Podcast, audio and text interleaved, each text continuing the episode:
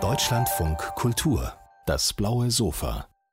Per Leo ist ein Historiker und Autor, der ein Händchen hat für Streit und für Kontroverse und für Debatte.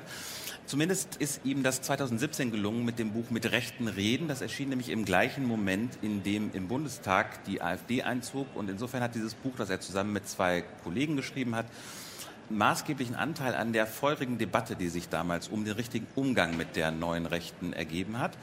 Und jetzt gibt es ein neues Buch von Per Leo, Tränen ohne Trauer heißt das, nach der Erinnerungskultur. Und das Buch erscheint in dem gleichen Moment, in dem die deutsche Öffentlichkeit oder zumindest Teile der deutschen Öffentlichkeit diskutieren über die Rolle der Erinnerung an den Holocaust, über die Rolle der Erinnerung an den Kolonialismus und wie sich beides zueinander verhält. Ähm, was für ein Zufall oder auch nicht Zufall, gut getimt. Herzlich willkommen, Per Leo. Ich freue mich auf unser Gespräch. Dankeschön. Bevor wir in diese vielleicht doch große Streitfrage eintauchen, fangen wir vielleicht vorne an. Es steht obendrauf auf Ihrem Buch der Untertitel nach der Erinnerungskultur. Was soll das bedeuten? Also mein Verständnis wäre, dass Erinnern unabschaltbar ist, dass jede Gesellschaft ihre Erinnerungskultur hat, dass das gar nicht aufhören kann. Was soll ein danach sein?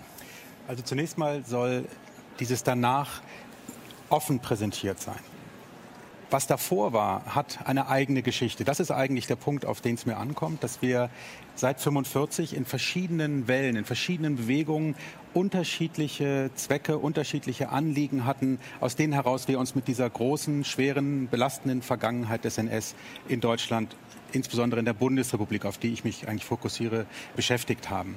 Also ich nenne mal stichworthaft ein paar ganz am Anfang. Das war dann weniger eine innerdeutsche Sache. Das wurde äh, von den Siegermächten vor allem an die Deutschen herangetragen. Die sogenannte Entnazifizierung, ein natürlich wichtiges Verfahren, um überhaupt wieder einen demokratischen Neuanfang zu starten. Wir hatten danach, nach der Teilsouveränität der Bundesrepublik, die sogenannte Phase der Aufarbeitung. Das waren vor allem juristische, aber auch außenpolitische Fragen, die notwendig waren, um Deutschland überhaupt wieder ins Konzert der internationalen Staaten zurückzubringen, aber auch zumindest in Teilen eine juristische Aufarbeitung mit den NS-Verbrechen auf sich zu nehmen. Danach diese große, eher psychologisch gestimmte Vergangenheitsbewältigung, das war schon von 68 getragen, diese Frage, wie kann man eine solche Last, die sich möglicherweise auch generationell vererbt, irgendwie hinter sich lassen, kann man das überhaupt?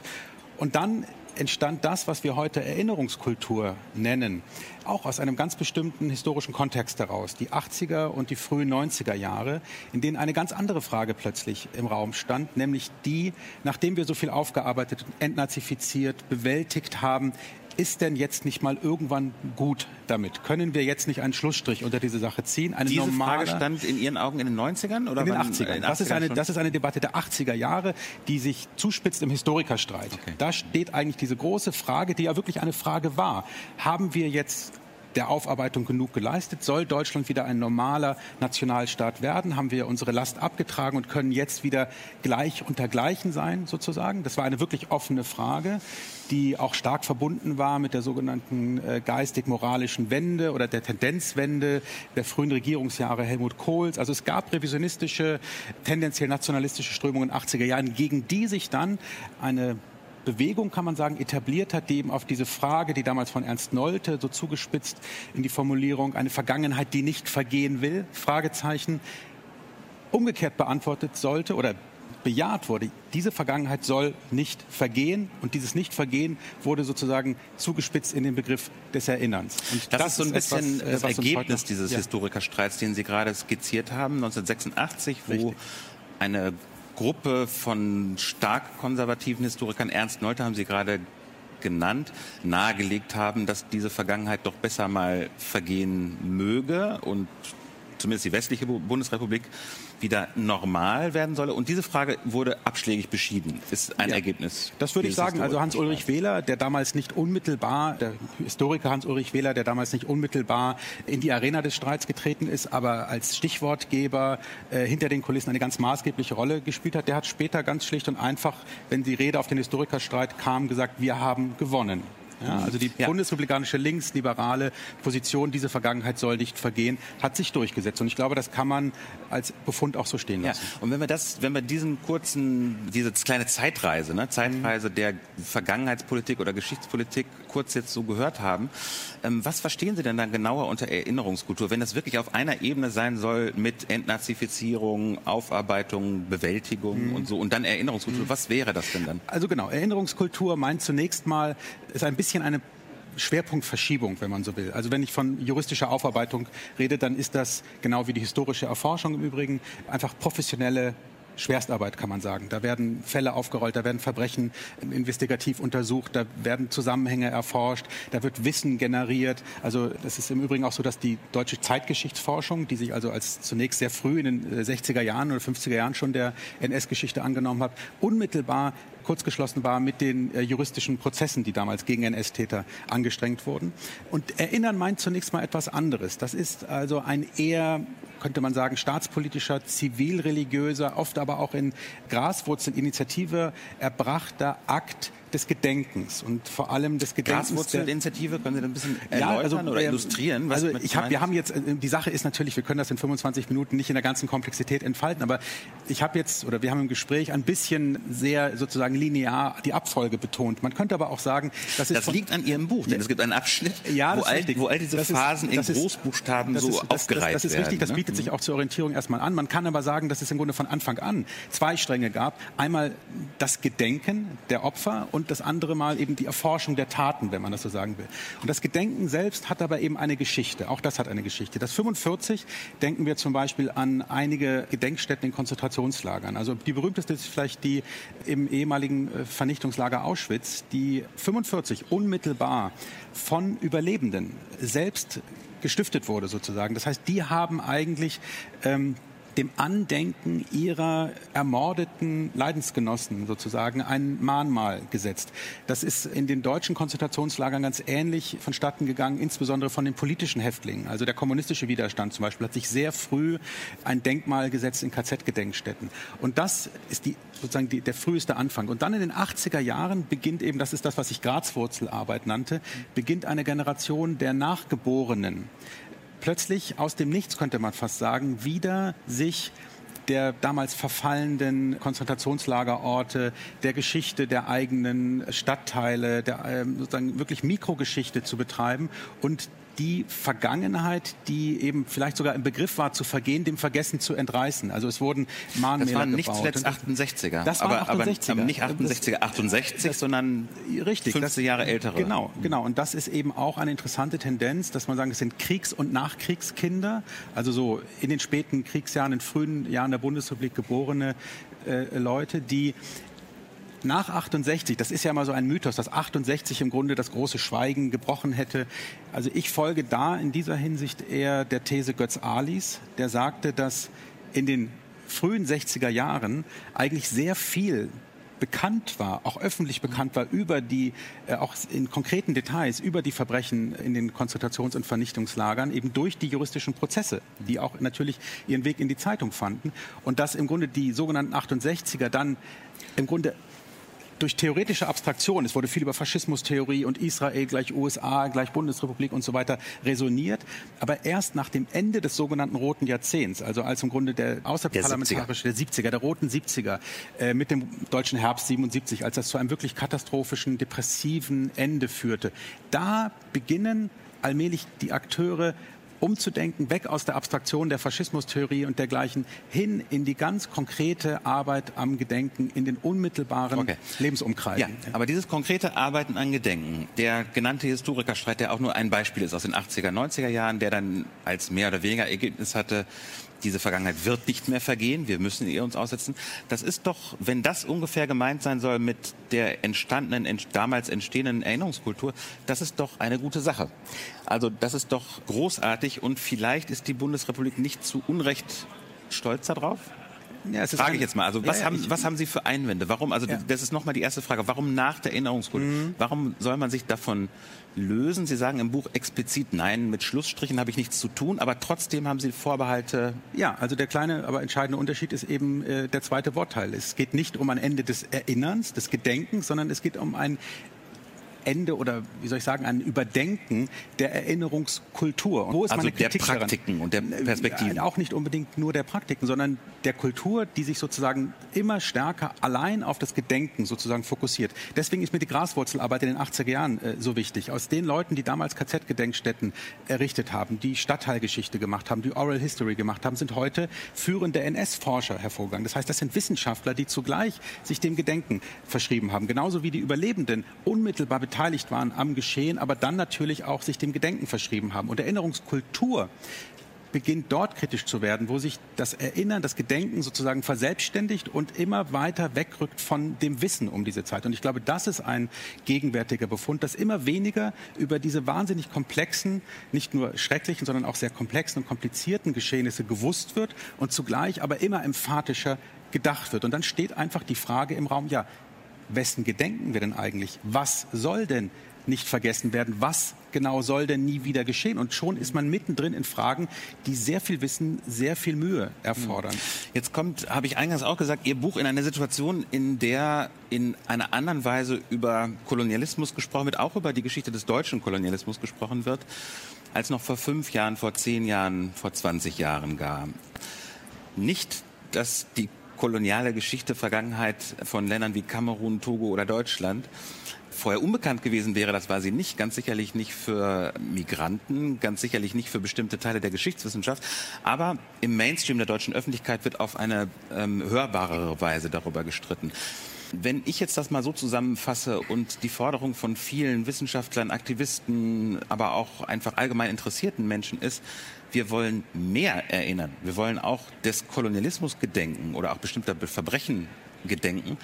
Ähm, wie stehen Sie dazu oder wie schauen Sie da drauf? Also ist das nicht ein Mehr an Erinnerungskultur eigentlich, das da gewollt wird und gefordert Naja, das sind ja sehr unterschiedliche Fragen. Also wenn man jetzt mal auf die Geschichte des deutschen Kolonialismus, auch der deutschen Kolonialverbrechen schaut, auch da überlagern sich die Ebenen unmittelbar nur ist, weil das ein sehr frisches Thema ist, zumindest für die Öffentlichkeit, ist das ineinander verstrickt sein dieser verschiedenen Motive viel greifbarer. Also wir haben natürlich die Ebene des Gedenkens. Wir haben aber natürlich ganz konkrete juristische Fragen wie Restitutionsfragen zum Beispiel. Da geht es um andere Art. Auch sogar Reparations Reparation, Restitution, das sind politisch-juristische Fragen, die sehr kompliziert zu beantworten sind, die Expertise benötigen und diese Expertisen werden natürlich gestellt. Und wir haben natürlich dann auch die wissenschaftliche Frage, wie diese Verbrechen zustande gekommen sind, wie wir den Kolonialismus als Ganzes bewerten. Wir haben unterschiedliche wissenschaftliche Paradigmen, wo wir wir eine eher theorieorientierten postkoloniale Strömung haben. Wir haben eine eher empirisch orientierte globalgeschichtliche Geschichte des Imperialismus.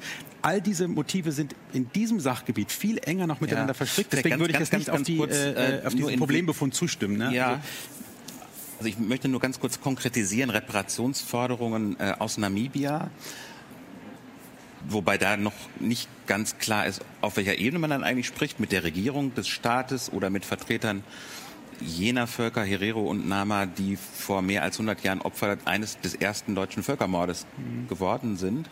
Also nur um das ganz kurz zu sagen, weil das gerade so eine schnelle abstrakte Aufzählung gewesen ja, aber auch wenig ist. Zeit, Herr Alliger.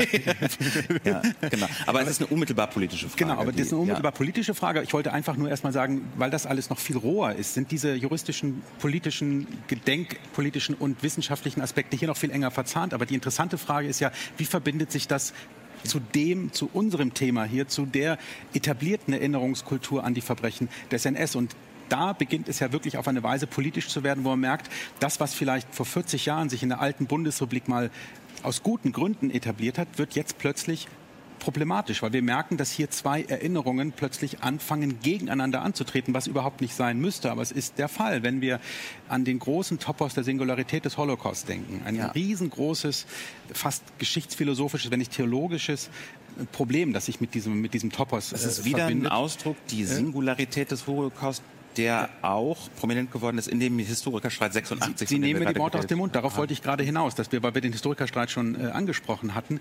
Damals wurde eben diese normative Forderung, diese Vergangenheit nicht vergehen zu lassen, sehr eng rückgekoppelt an den Befund, dass das Verbrechen, das mit dem Namen Auschwitz verbunden ist, einen singulären Charakter habe. Also in diesem Sinne auch so unvergleichlich ist, dass wir sozusagen auch tatsächlich niemals wieder zu einer nationalstaatlichen Normalität zurückkehren dürfen. Es gab damals gute Gründe dafür, das ist für die Wissenschaft nie so relevant gewesen, aber geschichtspolitisch hatte das gute Gründe damals, diese, diese These sozusagen so stark zu machen.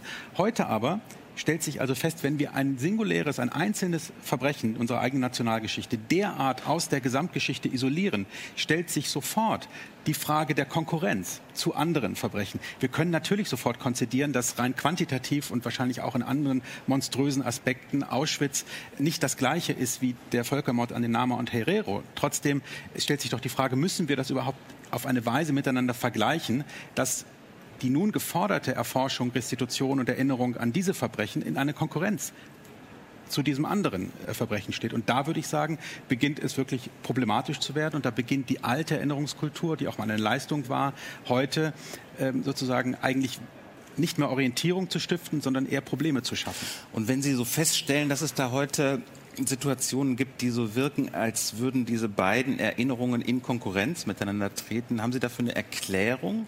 In dem Zusammenhang haben Sie jetzt auch gerade gesagt, dass das große, größte Verbrechen, Holocaust, Shoah, Judenvernichtung, dass das in der Erinnerungskultur teilweise sowas wie isoliert sei. Und in dem Zusammenhang schreiben Sie in Ihrem Buch, ist vielleicht nur ein Seitenaspekt, vielleicht aber auch nicht, das wäre jetzt meine Frage, von der Neigung der Deutschen zu sowas wie Opferidentifikation? Also hängt das mhm. zusammen oder also was sind die Gründe für Ihre jetzt so fast nebenbei mhm. geäußerte Diagnose, dass da etwas aus der Geschichte rausgenommen werde? Mhm. Es ist eine, eine Grundannahme, die mein Buch eigentlich durchzieht, dass sich die deutsche Vergangenheit mit der NS-Geschichte nicht einfach nach einem positiven oder negativen Saldo insgesamt beurteilen lässt, sondern dass das eine sehr ambivalente Geschichte ist, um es mal, auf ein, um es mal schlagworthaft zu sagen.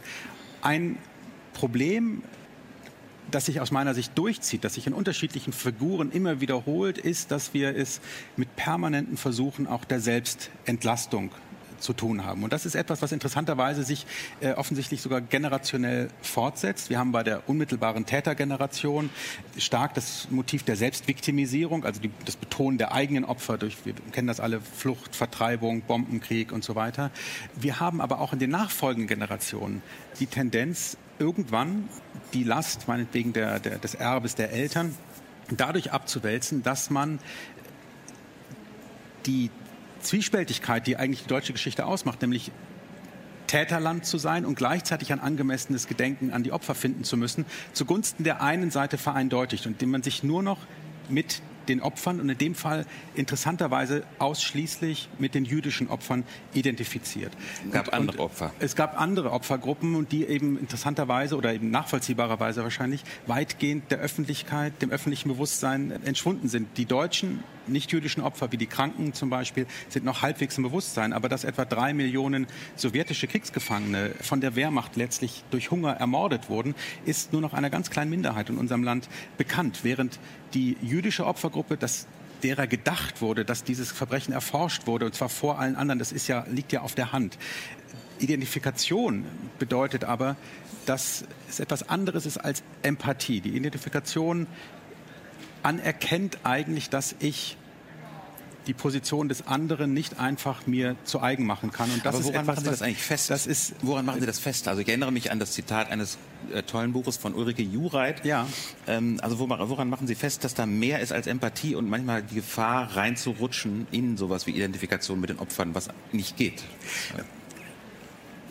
Na, zum Beispiel dadurch, dass die eigenen Tätergeschichten, das muss ja gar nicht mich persönlich treffen, sondern es kann meine Familiengeschichte sein, gar keine große Rolle mehr spielt und ich stattdessen ausschließlich mich des Gedenkens an eine große Gruppe als Opfer erinnere. Aus meiner Sicht müsste sozusagen immer das Paradigma der Erforschung der Taten und das Paradigma der Erinnerung der Opfer müsste ganz eng verzahnt sein. Sie können das in verschiedenen Ebenen, in, äh, in Denkmälern, in, natürlich in Funk und Fernsehen, in, in Hollywood-artigen äh, Fernsehfilmen oder auch Hollywood-Filmen, die sozusagen von aus der Opferperspektive heraus erzählt sind und damit natürlich zur Identifikation geradezu einladen. Und Sie haben in Deutschland, äh, haben Sie im Moment eine Verschiebung dieser Opferidentifikation, die sich sehr, sehr stark, und da wird es wirklich problematisch, weg von den Opfern der Shoah, den historischen Opfern, also den toten Juden, hin zum Staat Israel verschiebt. Also wir haben da eine Art Entlastungszionismus, die hochproblematisch ist, aber die sozusagen die gleiche Figur eigentlich spielt. Ja, ich glaube, ich hoffe, dass sich so ein bisschen jetzt äh, mitgeteilt hat, dass die Themen, die Sie in Ihrem Essay Buchessay berühren und besprechen, dass die brenzlig sind, dass die aufregend sind, dass da Kontroverse drinsteckt. Ich kann dazu sagen, dass ich den Eindruck habe, dass sie das auf eine sehr, sehr besonnene und vorsichtige Weise tun. Es sind auch unterschiedliche Themenstränge. Das ist die Sachgeschichte des Nationalsozialismus, es ist die vielgeschaltige, vielgeschichtige Nachgeschichte des äh, Nationalsozialismus in der Bundesrepublik. Es werden diese Diskussionen berührt und besprochen, die mit Kolonialismus, aber eben auch, haben Sie gerade genannt, mit Israel zu tun haben. Also wirklich komplexe Thematik. Wir werden das jetzt hier nicht zu Ende besprechen können. Ich würde gegen Ende gerne äh, die Sprache auf das Ende Ihres Buches rücken. Da tauchen auf Ihr Vater und äh, Ihre Tochter. Es ist ein Essay, der tatsächlich auch wegen des Wies, des Schreibens der Lektüre wert ist, also sehr komplex arrangiert und gegen Ende eben diese doch eindeutig persönliche Szene, wenn man so will. Der Vater engagiert im Nationalsozialismus und Großvater. Der, äh, der Großvater. Genau, sie selbst porträtieren sich mit einer gewissen Ironie auch als äh, Nazi-Enkel, also benennen sich jedenfalls so. Und richtig gegen Ende taucht dann die Tochter auf als Vertreterin der Generation nach uns Mittelaltermenschen. Und die These, die damit verbunden ist, ist, für die Tochter, für die folgende Generation wird das ganze Nationalsozialismus-Thema nicht mehr diese große Rolle spielen, wie für mich den Autor dieses Buches. Meine Frage, die so vielleicht mal so eine Kontroverse andeutet, ist, ist das möglich? Ist das möglich, dass das Thema Nationalsozialismus wirklich kleiner wird? Ist das nicht einfach auf eine andere Weise drängend, auch für die folgende Generation? Also, dass es auf eine Weise kleiner und erstmal weniger selbstverständlich drängend wird, das würde ich tatsächlich behaupten. Und das ist einfach einmal dem rein gewachsenen zeitlichen Abstand geschuldet. Das ist aber auch dem Umstand geschuldet, dass diese Generation unserer Kinder nicht mehr mit der gleichen biografischen Selbstverständlichkeit mit diesem Thema konfrontiert ist. Es macht einen gewaltigen Unterschied, ob sie vermittelt durch ihre Großeltern mit diesem gewaltigen historischen Geschehen direkt konfrontiert äh, sind. Sie hören einfach in der Schule darüber oder im Fernsehen oder in Büchern und sie stellen sich unmittelbar die Frage, was haben denn Oma und Opa in dieser Zeit gemacht? Die Frage ist einfach auf dem Tisch. Sie können sie wegdrängen, sie können sie stellen, sie können das zum Lebensthema machen, wie ich das die letzten 20 Jahre getan habe. Wie auch immer, aber sie müssen sich diesem Umstand stellen. Sie müssen eine Haltung zu dieser Frage finden. Das gilt für unsere Kinder nicht mehr. Unsere Kinder sind sozusagen unmittelbar mit diesem Thema nicht mehr konfrontiert. Sie sind mit sehr vielen anderen Themen konfrontiert. Und das heißt aber nicht, dass ich mir wünsche, dass es dieses Thema für diese nachfolgende Generation keine Rolle mehr spielt, sondern dass ich erstmal sagen würde, es ist viel offener, als es für uns noch der Fall war. Und das ist ein Aspekt im Übrigen von einer vielfach gewachsenen Diversität in unserer Gesellschaft. Es sind ja nicht nur die nachwachsenden Kinder, es sind unterschiedliche Migrantengruppen zum Beispiel, die nach Deutschland kommen, wo man auch nicht mit der gleichen Selbstverständlichkeit davon ausgehen kann, dass diese deutsche Geschichte Teil ihrer eigenen auch Kollektiverinnerungen wird. Trotzdem wandern sie natürlich in ein Land ein, in dem das eine große Rolle spielt. Aber all diese Fragen sind offen. Das ist, glaube ich, mein Punkt. Und dass das insgesamt an Gewicht verlieren wird und auch schon verloren hat, das würde ich prognostizieren. Also um nur ein Beispiel festzumachen, die NS-Geschichte die Erforschung dieser Zeit, die in den 90er Jahren, wie überhaupt auch die Erinnerung einen absoluten Höhepunkt erreicht hat, wird kleiner. Ich will nicht sagen, dass sie zu einem Orchideenfach wird, aber die Erforschung des Nationalsozialismus in Deutschland interessiert, anders als zu meiner Studiezeit, immer weniger Doktorandinnen und Doktoranden zum Beispiel. Es ist einfach eine Tatsache, dass mit wachsendem Abstand das sozusagen zu einem Aspekt wird. Und ich fasse das in meinem Buch in die Formulierung, dass vielleicht Hitler irgendwann nicht mehr der Autor unserer Geschichte sein wird, sondern nur noch ein Großkapitel. Und das wäre auch aus meiner Sicht anstrebenswert. Was dieses Thema, was dieses Themenstrang angeht, sehen Sie skeptisches Gesicht bei mir. Wir werden das jetzt hier nicht. Wie viel Zeit haben wir? Wollen Sie einen äh, Einwand? Ich, ich bedanke mich ganz herzlich an dieser Stelle.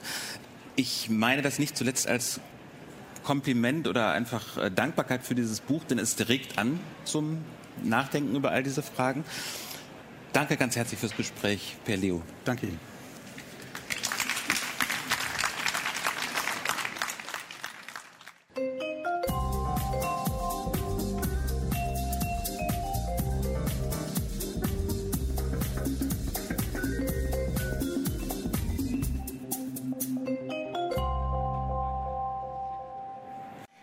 Begrüße jetzt auf dem blauen Sofa den Förster und Bestsellerautor Peter Wohleben mit seinem neuen Buch Der lange Atem der Bücher. Herzlich willkommen. Vielen Dank, Frau Schauber. Sie haben ja schon einige Bücher über die Natur geschrieben, über Tiere, über Bäume. Besonders berühmt geworden ist das geheime Leben der Bäume. Dazu gab es eben auch einen Kinofilm. Was erzählt uns das neue Buch darüber hinaus? Äh, das neue Buch nimmt den Klimawandel in den Fokus, aber ein bisschen anders, als das andere Bücher vielleicht tun. Natürlich wieder die Bäume und ihre Fähigkeiten, damit umzugehen. Die sind nämlich überraschend gut. Man kann Bäumen beim Lernen zuschauen. Man sollte sie nur nicht dabei behindern mit einer Motorsäge. Das ist sozusagen das Fazit und das wird halt viel zu oft getan. Darüber geht das Buch auch. Also was draußen verkehrt läuft, aber auch wie man es besser machen könnte. Das klingt ja schon im Untertitel an. Dass, also normalerweise gehen wir immer davon aus, wir müssen unsere Bäume und die Wälder retten. Aber Sie sagen, nein, die können auch uns retten, wenn wir ihnen das zugestehen. Wie? Na, sagen wir mal so. Also Bäume machen seit 300 Millionen Jahren ihr Ding selber. Und seit 300 Jahren gibt es Forstwirtschaft und mittlerweile sagt selbst der oberste Forstinfluencer in Deutschland, also der oberste äh, Wissenschaftler sozusagen der Bundesregierung, hat der Wald nicht mehr drauf. Denkt, naja, ich glaube schon. Und das Einzige, was wir dazu tun müssen, ist die Bäume selber machen. Und was die tun, das wusste schon Alexander von Humboldt. Der hat schon 1831 darüber geschrieben, dass Wälder die Landschaft kühlen. Wie genau, das hat man heutzutage per Satellit ermittelt, im Vergleich zu einer Stadt wie Frankfurt beispielsweise. 15 Grad im Sommer im Schnitt kühlt der Wald das runter, weil Bäume es auch nicht heiß mögen. Und Bäume mögen auch gerne Regen.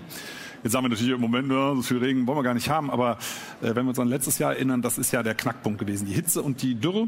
Und Bäume, Wälder können es aktiv regnen lassen. Und zwar signifikant mehr als eben ohne Wald. Wie genau? Ja, wie genau? Also Wälder erzeugen über sich Tiefdruckgebiete. Die stoßen auch Stoffe aus, an denen sich Wassermoleküle binden. Und dann gibt es eine deutlich höhere Wahrscheinlichkeit für Regenniederschläge. Es gibt zum Beispiel aus dem Kongo, also es ist global äh, erforscht, das Phänomen, zum Kongo gerade ganz aktuell eine Studie, dass 80 Prozent des Regens der ersten Regenzeit, also dieser ganz starken Regenzeit, aus dem Wald selber stammt. Jetzt sagen Sie aber, wenn wir den Wald machen lassen wollen und nicht mehr eiern, also der braucht Ruhe und Zeit. Haben wir aber ja gar nicht, um dem Klimawandel zu begegnen, oder?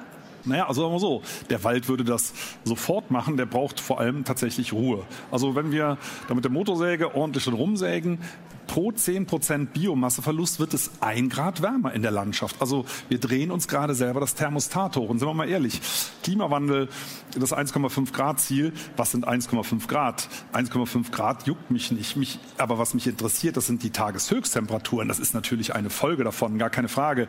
Aber wir gucken, diese 1,5 Grad, die hören sich immer so niedlich an.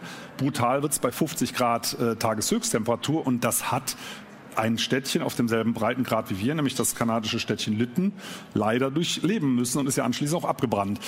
Und genau davor können uns Bäume bewahren. Mhm. Sie beschreiben ja sehr genau, wie resistent Bäume auch sind und wie anpassungsfähig. Die machen einiges mit. Sie beschreiben, dass eben diese drei Dürresommer, ähm, dass mhm. den, in den ersten beiden davon äh, die Bäume das extrem gut oder erstaunlich gut mitgemacht haben. Und erst der dritte, das war glaube ich 2020, wie gesagt, dieses Jahr gab es ja relativ viel Regen, aber letztes Jahr, äh, da hat man gemerkt, spätestens bei der Herbstfärbung, was eben im Argen ist. Ne? Da haben die sich, glaube ich, nicht rot gefärbt oder zu früh hm. gefärbt. Was war das genau? Und wo hat man dann gemerkt, oh Gott, Alarm? Also es waren äh, vor allem die Bäume, die bisher in Saus und Braus gelebt haben. Also die Asketen, die immer schon sagen wir, auf heißen Südhängen gestanden haben, die haben das gut ausgehalten. Zum Beispiel auch die Ivenacker Eichen, die tausendjährigen, die sind im dritten Dürresommer auf einmal wieder gesünder geworden, weil man gemerkt hat, ah, die stellen sich jetzt auf trocken um. Aber die Nordhangbäume, äh, wo der Boden sehr feucht war, da ist der Boden eben erst im dritten Dürresommer so richtig ausgetrocknet. Und dann hat man gemerkt, im August waren die Bäume so geschockt, dass sie die Hälfte des Laubs verloren haben. Die haben sich aber wieder erholt. Übrigens ist das auch, was äh, man häufig hört. Ja, diese Bäume werden dann gefällt, äh, die werden gefährlich, äh, da muss man schnell das Holz noch nutzen. Und in Wirklichkeit ist es so ähnlich, als wenn man in der Schule eine 5 geschrieben hat. Da wird man ja auch nicht gleich hingerichtet. Also die lernen und die stehen dieses Jahr wieder gut da. Also man muss den Bäumen einfach noch ein bisschen Zeit lassen. Die machen das schon. Wenn man aber zeitgleich dann weiter da drin rumsägt, wird es ja immer wärmer. Also der Stress nimmt zu. Und das ist genau das, was wir im Moment nicht machen sollten, die Wälder zusätzlich stressen. Sie sagen, die Bäume lernen und nennen sie eine effiziente Sozialgemeinschaft. Sie sagen auch, dass Bäume fühlen, dass sie Schmerz empfinden, miteinander kommunizieren, sich sogar gegenseitig erziehen und Rücksicht aufeinander nehmen. Für manche Kritiker geht das zu weit. Ihnen wird die Vermenschlichung des Baumes, der Wälder äh, vorgeworfen, die Romantisierung des Waldes. Was entgegnen Sie diesen Kritikern? Naja, sagen wir so, das sind äh, vor allem Kritiker aus dem Bereich Forstwirtschaft. Klar, das ist geschäftsschädigend, was ich da mache. Ich mache Bäume sympathisch. Äh, das ist so ähnlich, als wenn man in der Firma Tönnies über die Gefühle von Schweinen redet. Das kommt auch nicht so gut. Der Punkt ist, konventionelle Biologie ist mittlerweile schon viel weiter. Ich sage mal, eine aktuelle Forschung aus der Schweiz, die habe ich in dem Buch auch aufgegriffen, dass bestimmte Pflanzen ihre Verwandtschaft erkennen, optisch. Also die erkennen bin ich mit, also nicht bin ich äh, dieselbe Art, sondern ist das meine Schwester, meine Tante, meine Mutter? Das können die optisch erkennen. Aktuelle Forschung konservativer äh, Grundlagenbiologie, da sind, werden gerade Dinge entdeckt, wo man sagt, das hört sich total fantastisch an. Und warum? Weil man bei Pflanzen nie nach so etwas gesucht hat. Und jetzt entdeckt man diese vielen tollen Dinge und da läuft direkt so ein Kopfkino ab, wo man sagt, also verdammte Hacke, jetzt reicht's aber. Ne? Also nur als Beispiel, jetzt esse ich schon weniger Fleisch und jetzt ist es mit Pflanzen äh, das gleiche Ding in grün, im wahrsten Sinne des Wortes. Aber darum geht's gar nicht. Das ist Grundlagenforschung und die entdeckt gerade wirklich ganz, ganz wunderbare Dinge. Und Biologinnen und Biologen, die offen sind, das sind zum Glück sehr, sehr viele, die sagen, das Zeitalter der Entdeckung fängt gerade erst an. Aber ist es wirklich so, dass Sie eben Rücksicht aufeinander, also dass das alles zusammenhängt, das äh, ja. versteht ja jeder, ja. Aber weil Sie jetzt sagen, das sind alles nur Leute aus der Forstwirtschaft, soweit ich weiß, sind auch ein paar Wissenschaftler dabei, die jetzt, von denen ich annehmen würde, dass sie vielleicht nicht der Forstwirtschaft ganz nahe stehen, die sagen, wie gesagt, es geht zu weit, werfen ihnen auch eine gewisse Unwissenschaftlichkeit vor, wobei sie ja in dem Buch auch wieder alle möglichen Studien, das ist ja auch immer so eine Sache mit Wissenschaften, ja. ne? ähm, also sie beziehen sich ja auf viel, so wie gerade auch, auf bestimmte ähm, Studien.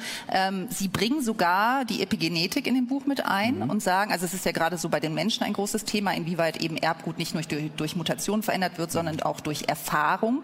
Und auch das bringen Sie bei den Bäumen mit ins Spiel. Da sind wahrscheinlich die nächsten Kritiker schon auf dem Trapez. Ne? Naja gut, aber das ist genetische Grundlagenforschung. Ähm, also auch mit den Kritikern, da muss man ein bisschen aufpassen. Wir erleben gerade in der Forstwirtschaft dasselbe wie beim Thema Klimawandel und der Erdölindustrie. Man bringt ein paar Wissenschaftlerinnen und Wissenschaftler auf den Plan, die teilweise auch von den Lobbyverbänden bezahlt werden. Und dann sagt man, na ja, das wird aber so oder so gesehen. Äh, da muss man sagen, das ist Grundlagenforschung.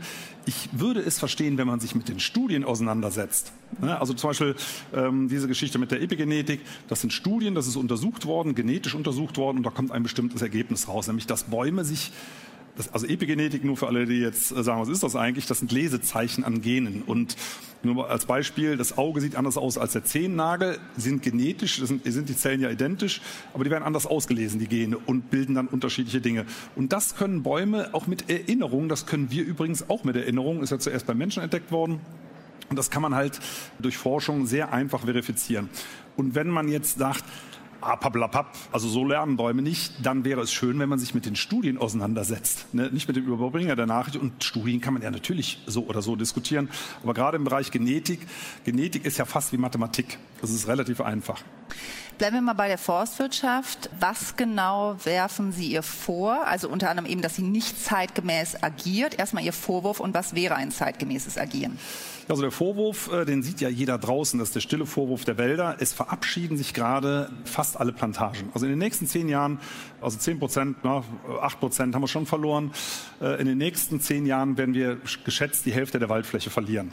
Und das ist das äh, System konservative Forstwirtschaft. Das heißt, der Karren fährt gerade voll gegen die Wand. Und dieselben Leute, die jetzt sagen, jetzt haben wir die Patentlösung, wir nehmen fremdländische Baumarten und machen weiter in. Dieselben Leute haben noch vor fünf, sechs Jahren gesagt, wir brauchen mehr Nadelbäume. Jetzt sagen sie, äh, nö, haben wir nie behauptet. Kann man ja alles schriftlich nachlesen und noch 2017 gesagt, nein, der Wald ist tiptop in Ordnung, der Zustand. Und jetzt will es keiner mehr wissen. Und dieselben Leute sollen weiter Verantwortung für unsere Wälder haben und fahren das gerade voll gegen die Wand. Das ist das, wo ich sage, das geht nicht mehr. Also kein Schuldbewusstsein, das ist Ihre Kritik. Es ist kein, auch keine Kritikfähigkeit. Also man lernt doch dazu. Ich habe ja früher auch Sachen falsch gemacht, mache immer noch Sachen falsch und lerne halt dazu. Das sehe ich dort nicht. Andersrum, es gibt keinen einzigen Kunstwald, der jemals einen natürlichen Wald geschlagen hat, in was auch immer. In der Wirtschaftlichkeit nicht, in der Resilienz nicht. Und das ist das, wo ich sage, Mensch, dann lass doch die Natur. Die kommt nämlich, und das ist ja das Geschenk, überall wieder. Selbst im Balkonkasten im zehnten Stock wachsen Bäume, wenn man sie lässt. Äh, die kommen zurück, die kommen kostenlos zurück, die sind viel klimastabiler. Und jetzt könnte man sagen, naja, aber was machen wir denn dann aus diesen Hölzern? Wir brauchen doch dies, das, jenes. Wir wissen ja heute nicht, was in 80 Jahren an Holz gebraucht wird. Ich gehe mal ein Stückchen zurück. Früher fanden die Försterinnen und Förster es total cool, Pappeln anzubauen, so in den 60er Jahren. Wozu hat man die gebraucht? Unter anderem zur Streichholzproduktion. Ne? Damals gab es ja noch das Welthölzermonopol. Das, wie man sich vielleicht erinnert, gibt es das nicht mehr. Und diese Pappeln will jetzt kein Mensch mehr haben. Man kann Märkte der Zukunft nicht vorhersagen. Das Einzige, was wir sicher wissen, ist, wir werden auch in 100 Jahren noch Wald brauchen. Und dazu muss er stehen bleiben.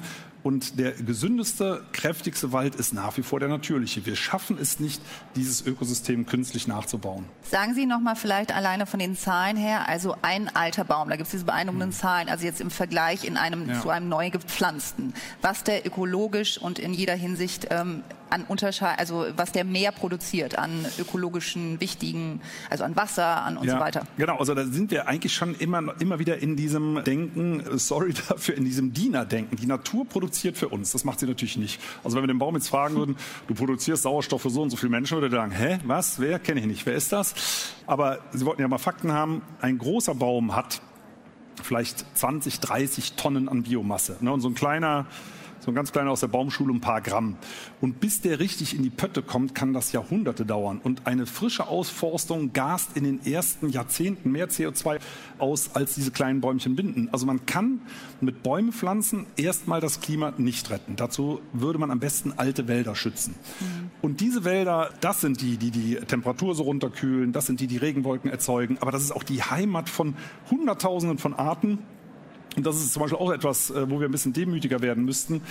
Wir reservieren fast die gesamte Biomasse dieses Landes für uns, für unsere eine Art und sagen allen anderen hunderttausenden Arten, ihr kriegt den Rest. Aktuell sind das 0,6 Prozent der Fläche, wo wir sagen, okay, das ist Wildnis, da mischen wir uns jetzt nicht mehr so stark ein, aber auf 99,4 Prozent der Fläche machen wir und das ist halt zu viel.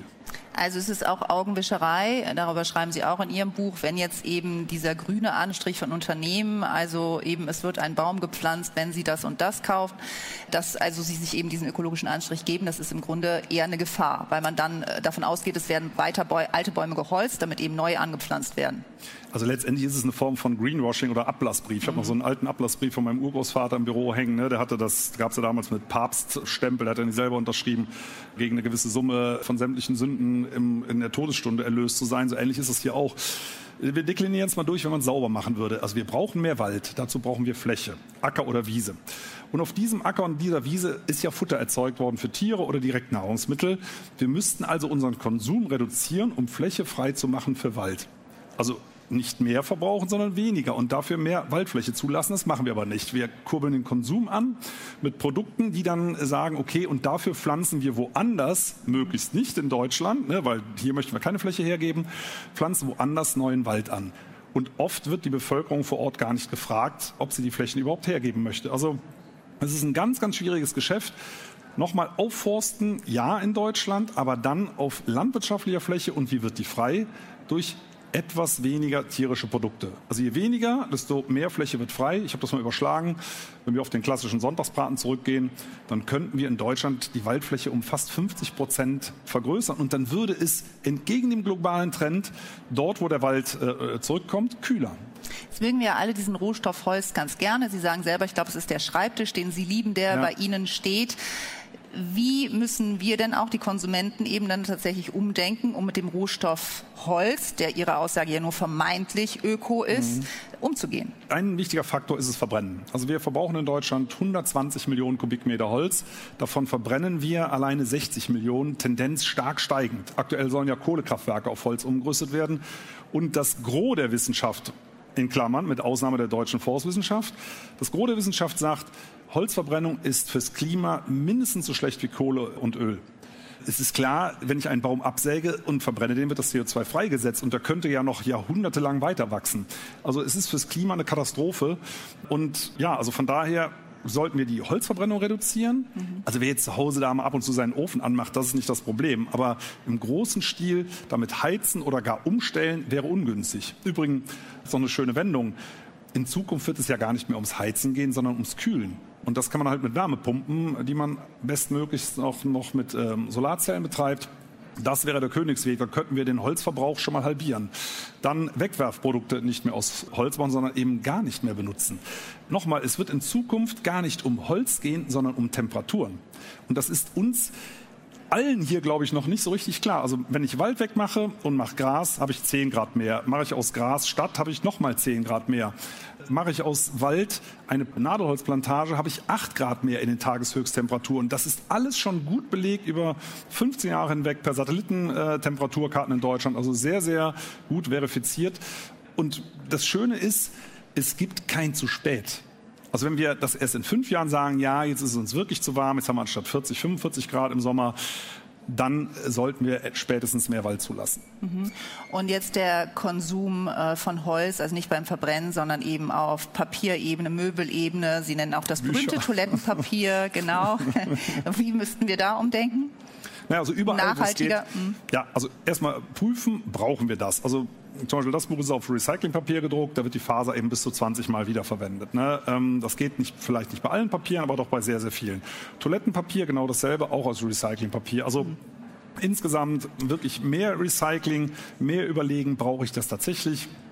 Ich finde Werbeprospekte, die da alle paar Tage den Briefkasten verstopfen, das muss tatsächlich nicht Wissen sein. Wissen wir ja eigentlich ehrlich gesagt schon total lange. Also ne, das ist immer so, warum die ne? immer noch im Briefkasten landen, obwohl sie keiner haben will, ist eigentlich ne? komisch.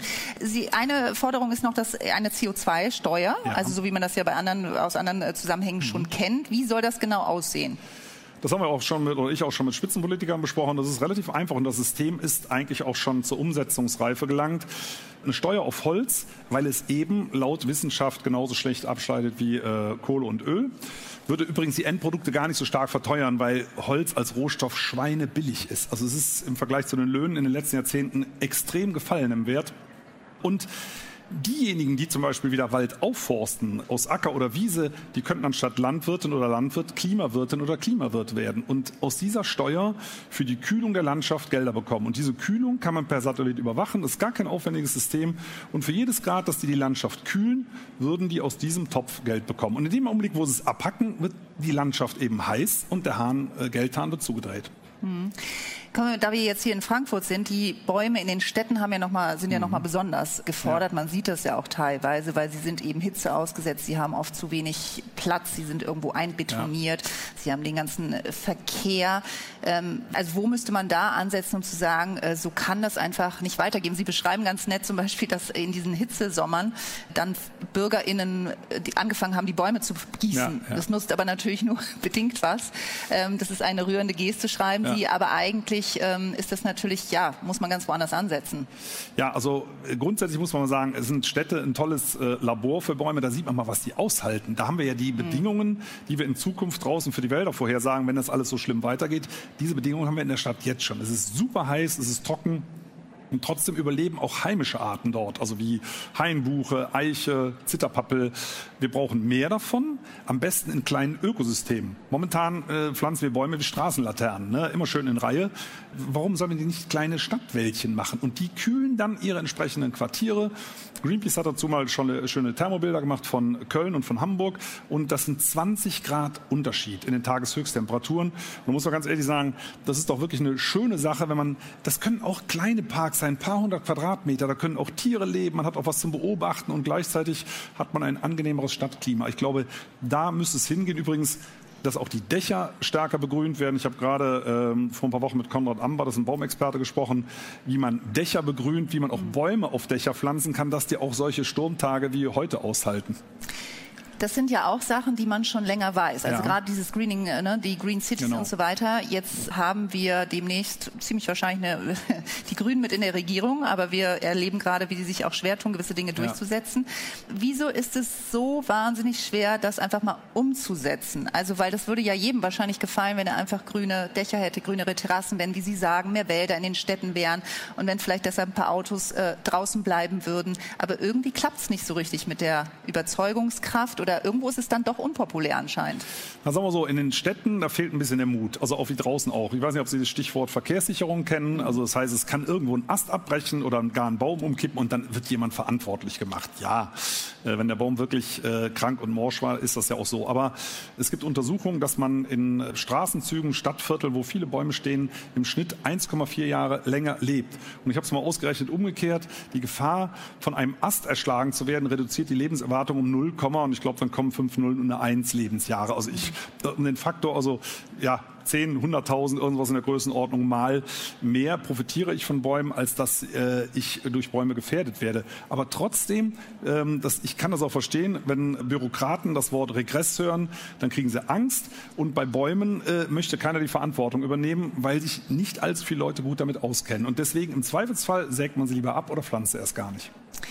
Und Sie, diese Überschrift Deutschland sucht den Superbaum, äh, die kommt auch bei Ihnen vor, weil eigentlich geht man immer davon aus, dass man sozusagen sich selber nicht den Bäumen anpassen muss, mhm. sondern eigentlich die Bäume sich unserem Lebensstil. Also genau. holt dann eben, haben Sie auch schon gesagt, ne, ja. Bäume von irgendwo her und guckt, ob die nicht vielleicht stressresistenter sind, dem Klima besser entgegentreten können und so weiter. Aber das ist die falsche Denke. Ja, also das ist die Denke vom Baum her. Ein Wald ist nicht, es besteht nicht aus Bäumen, sondern er besteht auch aus Bäumen, aber eben geschätzt, man hat ja bei weitem noch nicht alle Arten entdeckt, aus geschätzt 100.000 Arten, die zusammenspielen. Und dieses Ökosystem, das schafft diesen Kühleffekt, das schafft es den äh, Regen. Einzelne Bäume können das nicht. Und diese Plantagenwirtschaft, die scheitert, wie gesagt, gerade auf großer Fläche. Und anstatt sich zu fragen, hm, haben wir da vielleicht einen Fehler gemacht, sagt man, nee, die Bäume haben den Fehler gemacht und deswegen fliegen sie raus. Und wir suchen jetzt andere, die das aushalten, was wir mit denen veranstalten. Und ich würde sagen, jetzt tretet doch mal einen Schritt zurück, schaut doch mal auf das, was die Natur euch anbietet, weil sie es, wie gesagt, eben noch drauf hat. Und das Schöne ist, das ist auch viel wirtschaftlicher. Also dieses Plantagensystem funktioniert nur über Subventionen. Sobald die weg sind, bricht das zusammen. Sie sagen auch, dass dieser Begriff, der ja auch im Moment in aller Munde ist, ist Artenvielfalt. Also sie geht verloren, das wissen wir alles. Ja. Aber da sagen Sie, es greift eigentlich zu kurz, weil dahinter noch viel mehr steckt. Inwiefern? Ja, also äh, Artenvielfalt ist ein Begriff, den mag ich eigentlich gar nicht. Natürlich mag ich gerne äh, vielfältige Arten, aber äh, oft sagen wir, wir machen die Maßnahme, das erhöht die Artenvielfalt oder wir machen die, um die einzelne Art zu retten. Wir kennen geschätzte 80 bis 90 Prozent aller Arten nicht in Deutschland. Und das sind häufig natürlich ganz kleine, bis hin zu Bakterien und Pilzen. Nicht ganz unwichtig, sollte man meinen. Und wenn wir die nicht kennen, können wir nicht drin rumfuschen und sagen, wir machen das, bringen das in die Richtung und so wird's besser, weil ich den Status quo überhaupt nicht kenne. Und wenn ich den nicht kenne, dann muss ich demütig mal einen Schritt zurücktreten und sagen, überall dort, wo es nicht zwingend erforderlich ist, manipuliere ich nicht mehr, sondern ähm, vertraue auf die Kräfte der Natur. Und ich habe das vor einem halben Jahr in Rumänien gesehen, in den Urwäldern, die habe ich besucht. Das ist ungefähr so wie bei uns auch von der Klimazone her. Die sind super robust. Es ist unfassbar und die haben im Vergleich zu den bewirtschafteten Wäldern in Deutschland allerdings die vierfache Biomasse. Und je mehr Biomasse, desto widerstandsfähiger und desto kühler ist so ein Wald. Hm. Wenn man jetzt Forstwirtschaft studiert, Sie haben ja schon Ihre Kritikpunkte an der Forstwirtschaft genannt, was sich alles ändern müsste, müsste man ja wahrscheinlich bei denen vor allem ein, hm. äh, anfangen, die jetzt neu gehen. Was müsste da sich im Studium zum Beispiel schon ändern, von der ganzen Denke her? Naja, also äh, das geht ganz einfach los. Äh, das Framing, also es wird alles nur auf Holz gedacht, obwohl das Bundesverfassungsgericht schon zweimal gesagt hat, im öffentlichen Wald hat die Holzerzeugung nachrangig zu sein. Hm man pflanzt Nadelholz, man pflanzt Laubholz, aber das kann man gar nicht. Man kann kein Holz pflanzen. Ne? Es ist so ähnlich, als wenn ein Bauer sagt, ich stelle mir einen Schnitzel in den Stall. Es geht nicht. Wir sagen, äh, wir brauchen eigentlich einen ganz neuen Studiengang. Deswegen haben wir äh, das zusammen mit dem Magazin Geo und Professor Pierre Ebisch von der Hochschule Eberswalde einen neuen Studiengang initiiert. Da werden die ersten Studierenden in, äh, im März 2023 anfangen, wo wir den Wald, das Ökosystem Wald und den Menschen in den Mittelpunkt stellen und nicht das Produkt Holz. Also ich glaube, wir müssen es von Grund auf neu denken bei Ihnen in der Eifel, da kann man ja sehen, was, wie Sie sich das vorstellen mhm. wie man einen Wald in Ruhe lässt. Was erlebt man da genau? Ruhe. also Sie gehen, aber wir können zu Ihnen kommen, da geht man mit Ihnen ja. durch den Wald und sehen, wie die Bäume sich verhalten, wenn nicht reingefuscht wird. Genau, also wir haben das äh, gerade gehabt, da waren Journalisten draußen, die haben sich einen äh, bewirtschafteten Wald angeguckt, woanders. Und da sagte der, der Waldbesitzer, ja, ja, gehen Sie mal zu dem Wohlleben, ne? die Eichen und Buchen, ne? die gehen ja auch alle kaputt. Ne? So, und dann kam der, ja, also ne, bei ihm aber, ne? weil er fährt da mit großen Maschinen rein, da wird der Boden verdichtet, das vertragen die Bäume gar nicht. So, und dann äh, ist der äh, Journalist eben bei uns reingekommen. Ich sage, ich zeige Ihnen mal, wie es den exakt, das ist Luftlinie 30 Kilometer weiter, äh, selbe Klimaverhältnisse, denen geht's Bombe gut, den Bäumen. Einfach weil die in Ruhe gelassen werden. Da kann ich ja nichts dafür. Ich, ich, das ist aktives Nichtstun, so könnte man es ja. höchstens sagen. Und äh, das, also mich persönlich entspannt das. Das ist natürlich trotzdem ein ehemaliger Wirtschaftswald. Der braucht sicher noch 100 oder 200 Jahre, um wieder zum Urwald zu werden. Aber da stehen schöne, alte, bis zu 200-jährige Buchen und Eichen Und äh, es ist eine Freude zu sehen, wie die auch durch die trockenen Sommer gekommen sind. Und wie kommt der Kollege dann dazu zu sagen, die sterben bei dem auch, hat er sich ausgedacht? Nee, also äh, wenn, wenn Sie da wirtschaften, das heißt, wenn Sie da kräftig Biomasse rausholen, dann drehen Sie das Thermostat hoch. Gleichzeitig, wenn Sie müssen das Holz herausholen, da wird mit schweren Maschinen reingefahren, da wird der Boden zusammengedrückt und das ist auch eine Forschung aus der Schweiz dass unsere heimischen Laubbäume den Winterniederschlag brauchen. Die brauchen gar nicht den Sommerniederschlag. Den Winterniederschlag, der in diesem fluffigen Bodenporen gespeichert ist und dann im Sommer abgerufen wird. Und wenn Sie da mit einer Maschine drauf fahren, quetscht sich das alles zusammen und der Boden speichert dann vielleicht nur noch fünf Prozent des Wassers und dann vertrocknen Buchen und Eichen auch im Sommer und dann sagt man, ach guck mal, die Baumart hat es nicht mehr drauf. Und ich würde sagen, naja, vielleicht ein bisschen ruppig mit umgegangen. Ich danke sehr, dass Sie hier waren. Dankeschön und viel Dankeschön. Erfolg mit Ihrem neuen Buch. Danke sehr.